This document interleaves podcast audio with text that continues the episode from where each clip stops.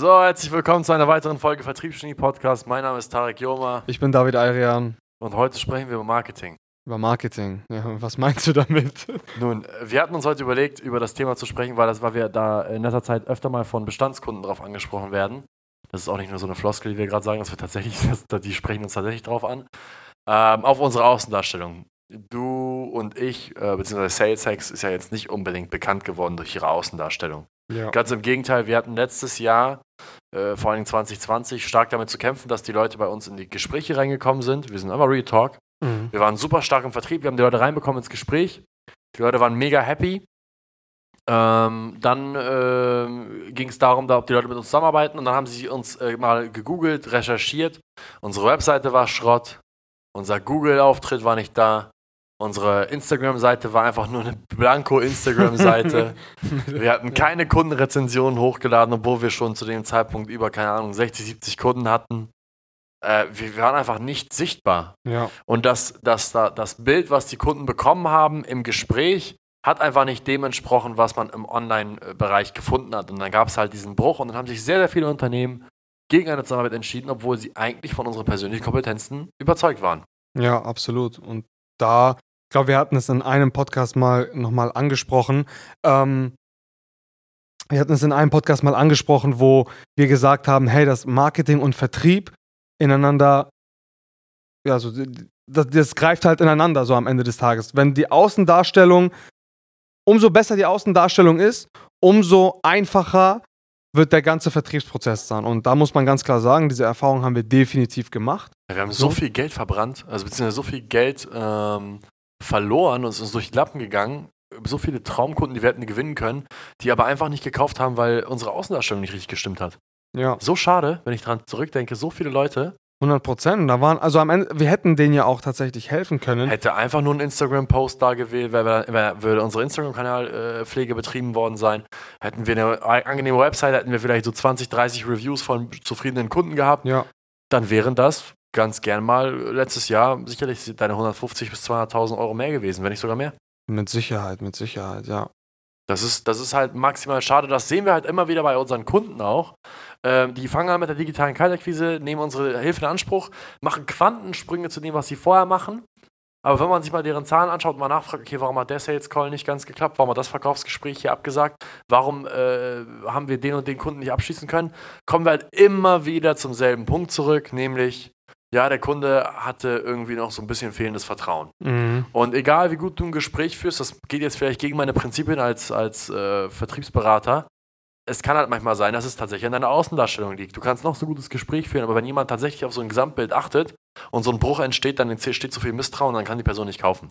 Du hast halt, du hast einfach schwierigeres Spiel am Ende des Tages. Also ich sag mal so, wenn du halt wirklich von dir nichts zu sehen ist, dann kannst du halt der Beste der ganzen Welt sein. Du wirst, um es doch mal zu betonen, du wirst trotzdem deine Abschlüsse machen können. So, so ist es nicht, dass, da, dass da gar nichts geht. Aber wenn man mal die Opportunitätskosten vergleicht, was man theoretisch hätte erreichen können oder wie viele man noch hätte mehr ähm, abschließen können und als Kunden gewinnen können, dann, dann ist es schon relativ verheerend, sage ich jetzt mal. Und ähm, gerade wo du es sagst, wie gesagt, also wenn die Leute einen Bezug zu dir haben in irgendeiner Form, dann hast du einfach leichteres Spiel. Ja. Und wie stellt man den Bezug her? Äh, Da gehen wir einfach mal jetzt in die Praxis über, anstatt hier einfach nur von der Theorie zu sprechen. Der einfachste Art und Weise, um eine Marke aufzubauen, äh, beziehungsweise der erste Schritt, um eine Marke aufzubauen, ist sich klar und deutlich zu überlegen, für was man nicht steht. Das ist für mich die einfachste äh, Vorgehensweise, weil je mehr ich mir dessen bewusst bin, für was ich nicht stehe, desto einfacher wird es sein, dass mein Kunde sich mit mir identifiziert.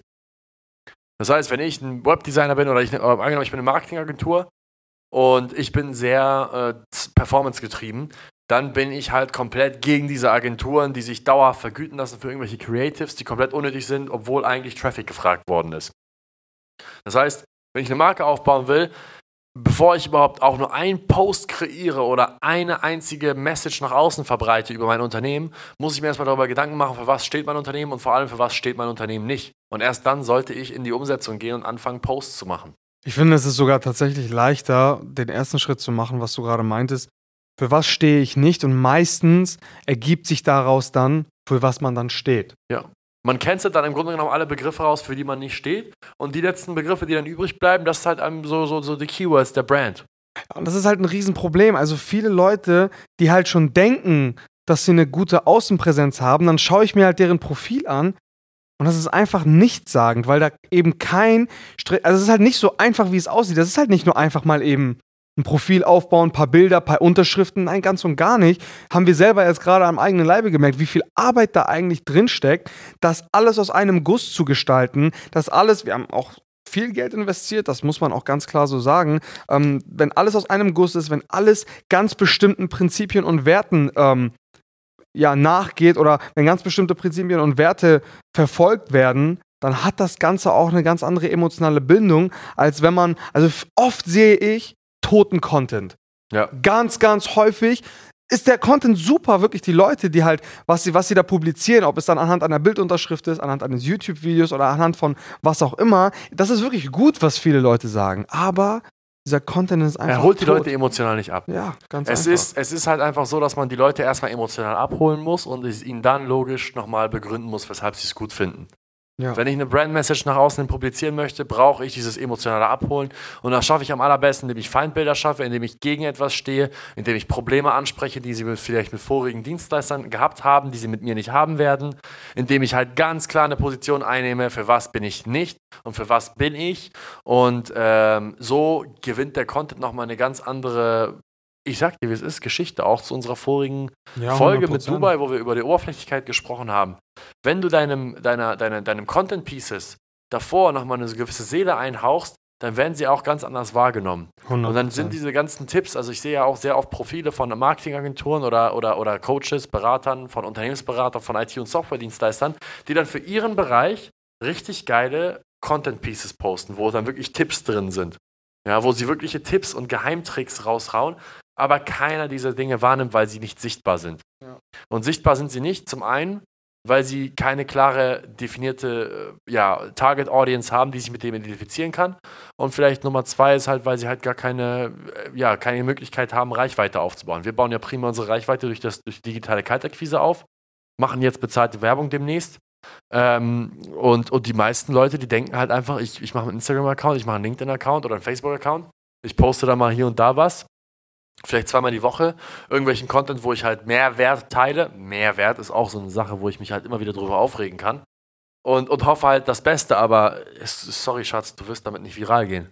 Also egal wie du es drehst und wendest, das wird nicht klappen. Nee, absolut. Das steckt, da muss, das steckt viel mehr hinter, als man eigentlich denkt. Das ist halt, wie gesagt, nicht nur einfach ein Bild, sondern da äh, die Unterschrift und warum gerade diese Unterschrift und Warum gerade auf die Art und Weise? Was, was will man vermitteln? Also, es muss auch irgendwo eine Message haben. Ja, und es muss halt wie ein Puzzle sein, was du zusammen, zusammen, zusammen äh, bauen möchtest. Die Leute müssen halt immer wieder so einzelne Puzzleteile bekommen, die zu einem großen Ganzen zusammenpassen. Genau. Du releast halt Content stückchenweise, der aber ein Gesamtbild verfolgen muss, welches du dem Kunden einflößen möchtest.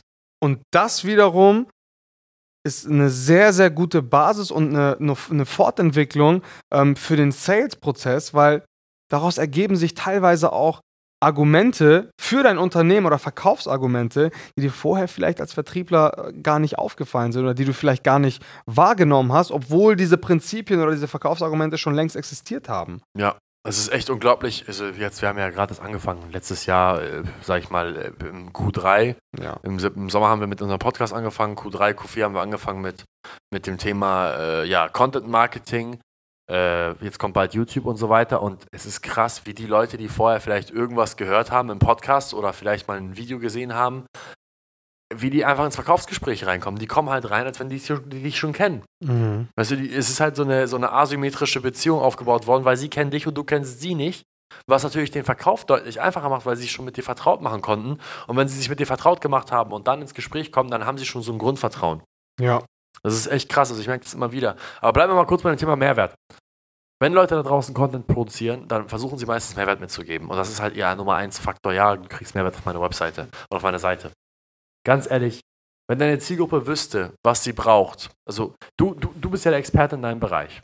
Du kannst IT- und Software-Dienstleister sein, wissen, was, was da die technischen Sachen sind, die sie in Anspruch nehmen müssen. Du kannst Unternehmensberater sein im Bereich Personal, du weißt, wie der Recruiting-Prozess aussehen muss. Oder du bist eine Marketingagentur und du weißt, welchen Funnel sie am besten nutzen müssen, in welcher Situation sie stecken. Mhm.